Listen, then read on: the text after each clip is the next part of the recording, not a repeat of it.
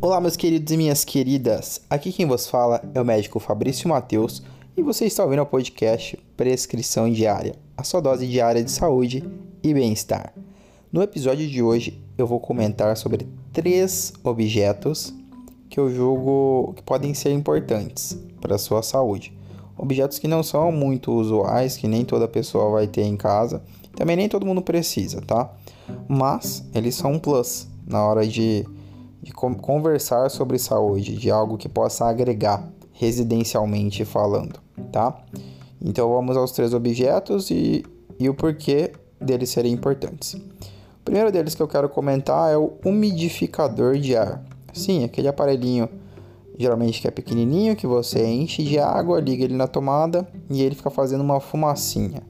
Tá, Fabrício, mas por que, que ele é importante? Qual que é daquela fumacinha? Só porque bonito, deixa o ambiente mais fresco. Qual que é a dele? Beleza. O umidificador de ar, ele tem a função justamente, como diz o nome dele, de umidificar o ambiente. Por quê? Porque algumas regiões, seja do Brasil e outros lugares no mundo, são mais secas. Ou seja, tem, é, normalmente o ar para a gente ter uma respiração agradável, para ficar confortável e ficar menos propenso a doenças respiratórias, ele tem uma umidade base. E pela Organização Mundial da Saúde, essa umidade ideal para, para boa saúde fica em torno de 50 a 80%. E tem alguns lugares que chegam a ficar menos de 30, 20% em certas épocas do ano. Cuiabá, por exemplo, que é a cidade onde eu moro, é uma cidade que tem épocas muito secas. Então as pessoas literalmente sentem no organismo garganta seca, olho ressecado, fica coçando, às vezes o nariz sangra. Tudo isso porque a umidade relativa do ar está muito baixa. As pessoas às vezes têm até o costume de colocar uma toalha molhada no quarto, um balde d'água em casa, coisa assim. E aí o umidificador entra para facilitar a vida, porque você só coloca ali, enche o aparelho e ele dispersa a água no ambiente, já em forma de vapor, proporcionando essa umidade necessária para a nossa saúde. O segundo objeto que eu julgo muito bom para se ter em casa, falando em saúde, é um filtro de água, um purificador de água, que é, ou geralmente ele é ligado na torneira ou ele tem um sistema à parte. Por que isso? A gente geralmente usa água para tudo, para fazer gelo, para fazer alguma receita, para colocar alimento, ferver alimento, enfim, para várias coisas, inclusive para beber. E nem todo mundo tem, às vezes, o hábito de tomar água mineral ou mesmo usar água para essas outras atividades. Então, ao invés de pegar água diretamente da torneira ou sempre estar tá usando água mineral, o, o filtro entra como o perfeito candidato para te ajudar nesses momentos. Então a pessoa às vezes quer fazer um, um gelo, faz, usar água para fazer um gelo, quer usar água para fazer algum alimento, alguma receita, até às vezes para limpar alguma coisa que tenha relação com higiene, fica ali a água filtrada, livre do, do excesso de poluentes ou partículas, que às vezes, apesar da água da rua ser tratada, ela não chega 100% em nossas residências. E aí o filtro ele serve como mais uma barreira.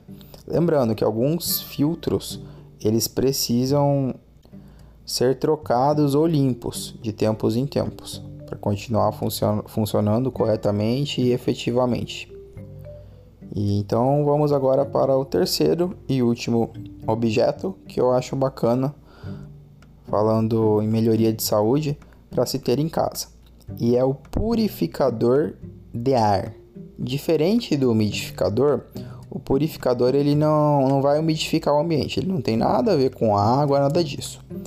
Ele simplesmente filtra o ar. Ou seja, às vezes a casa pode estar com cheiro de mofo, excesso de poeira, ou você vive numa cidade muito poluída, porque assim, o ar da, das zonas urbanas ele tende a ser poluído e consequentemente as casas também tem um ar que não é tão limpo assim. Isso é um prato cheio para pessoas alérgicas ou mais predispostas a doenças respiratórias piorarem, entendeu?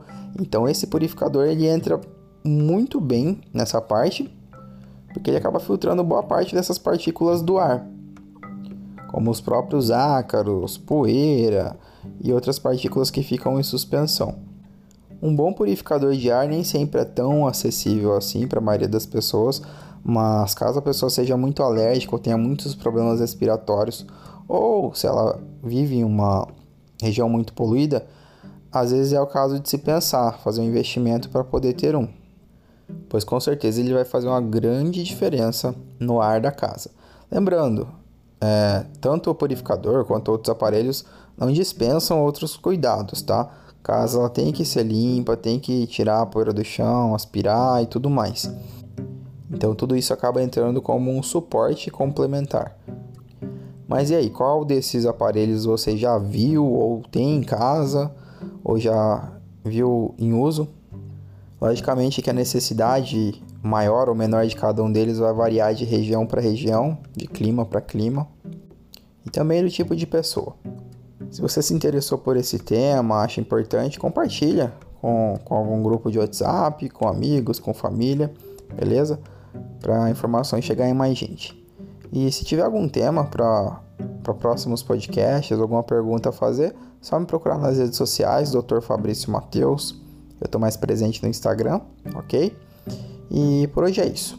No mais, fiquem com saúde, fiquem com Deus e até a próxima.